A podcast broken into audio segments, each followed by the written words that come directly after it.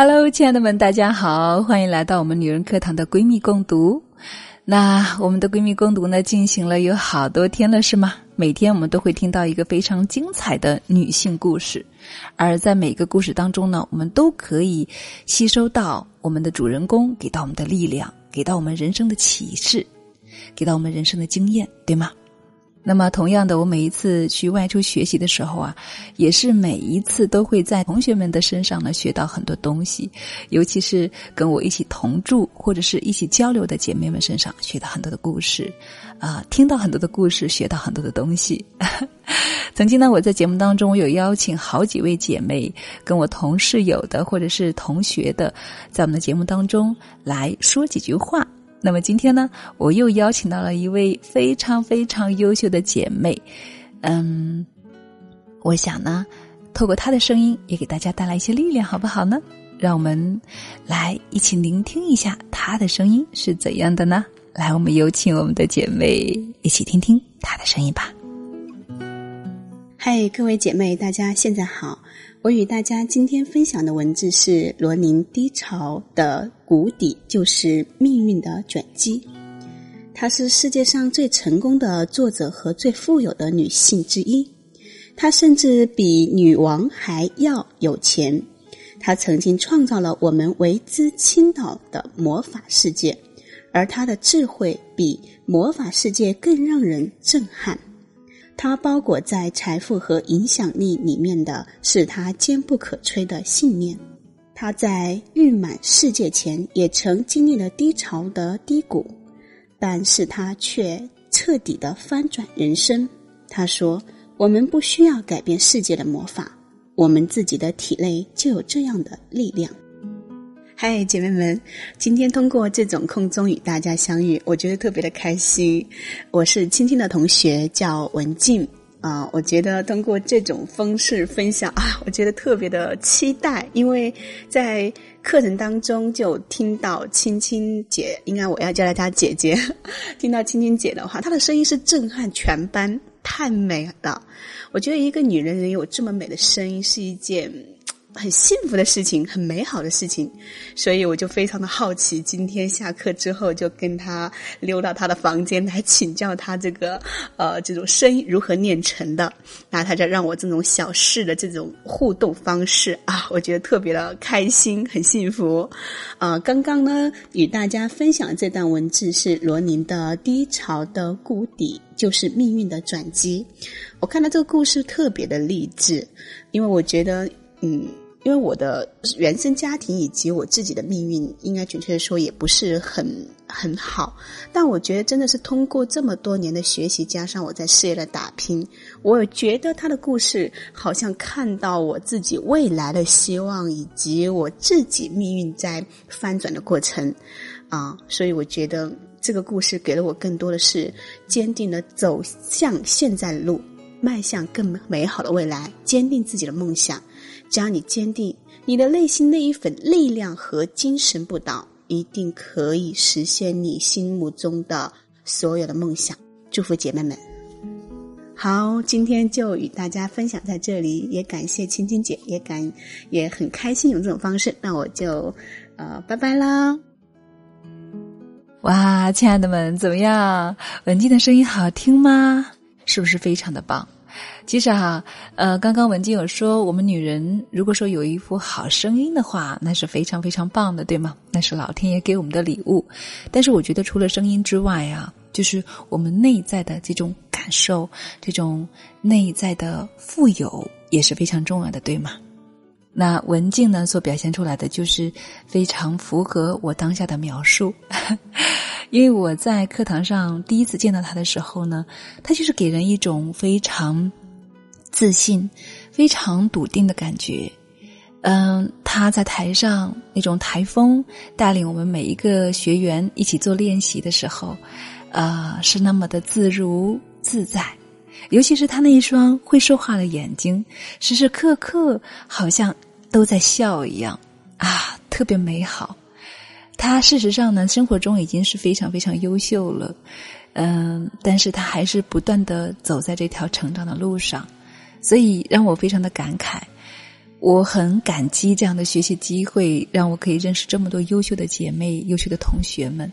因为在每一个人身上，我们都能够看到他的闪光点，都能够学到他的优秀之处。哇，太棒了！谢谢，谢谢大家听我们的分享。那一会儿呢，我们又要上课了，所以啊，呃，今天就在节目当中给大家做这样一个简单的分享。那关于罗琳的故事呢，我会在我们的闺蜜共读当中，整体的把她的故事进行一个诠释，进行一个分享，好吗？全文的分享。那等一下呢，我还会呃给大家先讲一小段吧，好不好？然后更多的详情呢，欢迎大家走进我们的闺蜜共读，好不好？罗琳相信大家都很熟悉了，她是谁呢？尤其对我来说啊，他更熟悉，知道为什么吗？因为我的女儿就叫罗琳，而且真的就这两个字哦，罗琳。啊，不知道我女儿能不能听到这期节目哈？啊，那对，真正的罗琳，我们要分享这个故事的罗琳是谁呢？她就是非常非常著名，我们非常喜欢的电影《哈利波特》的作者罗琳。OK，说到他，你肯定知道了，熟悉了。好。那我们就一起走进他的故事，好吗？当七本《哈利波特》一共售出四亿五千万册后，关于魔法学校学生的成长冒险故事也告一段落了。不管是读书还是电影，这个系列都有无数的读者和观众。你也许不再是狂热的《哈利波特》迷。但是十几年前，你对这个风靡世界的电影也应该有所了解吧？时光静静流淌，它陪着无数人走过青春，成为一代人的记忆。而这所有魔法世界的奇妙，都来自于一个女人的天马行空的想象。她是谁呢？她就是英国女作家 J.K. 罗琳。其实 J.K. 罗琳呢，只是她的笔名，她原名乔安妮。在第一部《哈利波特》出版之前呢，为了让作者看起来不像是女性，所以啊，出版社要求他使用一个较为中性的笔名。他按照出版社的要求，用了 J.K. 罗琳这个名字。那时的他呢，还是默默无闻的。之前找过几家出版社，但是不久呢，就收到了退稿信，没有人愿意出版这本有些离谱的儿童读物。在出版第一部《哈利波特》之前呢，正值罗琳的人生低谷。刚刚结婚不到三年的丈夫就离婚了，还要独自抚养一个尚未满周岁的女婴。她没有积蓄，又找不到工作，只能够在妹妹的帮助之下勉强的安顿下来。她住在一层没有暖气又简陋的毛坯公寓里面。最困难的时候，她不得不向政府去申请救济金。单亲妈妈的悲惨境遇，她不是特例，找不到工作申请救济的妇女也很常见。但是，对于拥有文理学士学位的大学毕业生来说，这简直是一个莫大的耻辱。怎么将人生过得如此失败呢？罗琳也十分的沮丧。难道自己的专业是如此的一无是处吗？难道当初父母的反对真的有道理吗？原来，罗琳选择专业时，父母都希望他能够读一个能够学到专业技能的学位。获得一技之长，自然能够解决吃饭问题。罗琳家并不富裕，能够找到一份工作解决生存问题，在他们看来是尤为重要的。但是啊，罗琳却瞒着父母，最终选择了古典文学。罗琳在后来的演讲时说：“我忘了自己是怎么把学古典文学的事情告诉父母的了，他们也可能是我毕业那天才发现的。”在这个星球上的所有科目中，他们很难再发现一门比希腊文学更没有用的课程了。他凭借自己的兴趣做了选择，不过遵从父母的意见，开始学习英语以及法语的双语文秘书课程。毕业之后，他只身前往葡萄牙发展，依靠秘书课程找到了一些类似文秘的工作。工作之余呢，古典文学毕业的罗琳并没有放弃自己的专业。二十四岁的他开始有了创作《哈利波特》的念头，而在这个时候，他也在异国寻找到自己的爱情。他同葡萄牙裔的乔治·阿朗特斯一见钟情。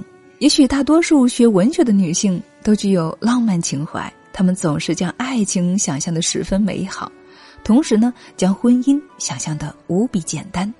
所以呢，一九九二年十月，冲动的罗琳迅速同乔治·阿朗特斯举行了婚礼，而婚后诸多问题接踵而至，他们不断的吵架，而乔治非但不肯迁就他，甚至在一次严重的争吵之下，将罗琳赶出了家门。伤心的罗琳对丈夫彻底失望，她抱着刚刚出世不久的女儿离开了葡萄牙，回到了英国。回到英国的日子更是艰难，她不愿意永远领取政府的救济金，她决定将曾经写作的想法好好的梳理。第一部《哈利波特》的框架和情节开始在他的头脑中慢慢的勾勒。他常常利用女儿睡觉的时间进行《哈利波特》初稿的。撰写工作。哈喽，亲爱的们，因为时间关系哈，不能够把罗琳的完整的故事给大家呈现在我们的节目当中，但是没有关系啊。如果说亲爱的想要聆听我们完整的故事呢，可以走进我们的闺蜜共读，一起来聆听好吗？那最后的话呢，我也想借用我们罗琳在书中的一段话来送给大家：当你拥有强大的自我。即使遇人不淑，即使感情失败，依然可以有重新来过的机会。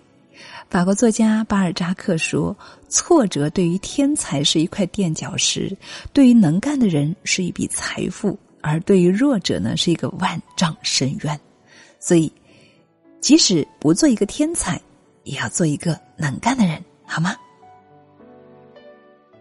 好了，感谢亲爱的们聆听与陪伴，也感谢我们这一期的好姐妹文静给我们的分享，感谢每一位朋友的支持。我是清新，这里是女人课堂，更多精彩欢迎大家关注我们的女人课堂。好啦，今天的分享就是这样了，我们下期再见。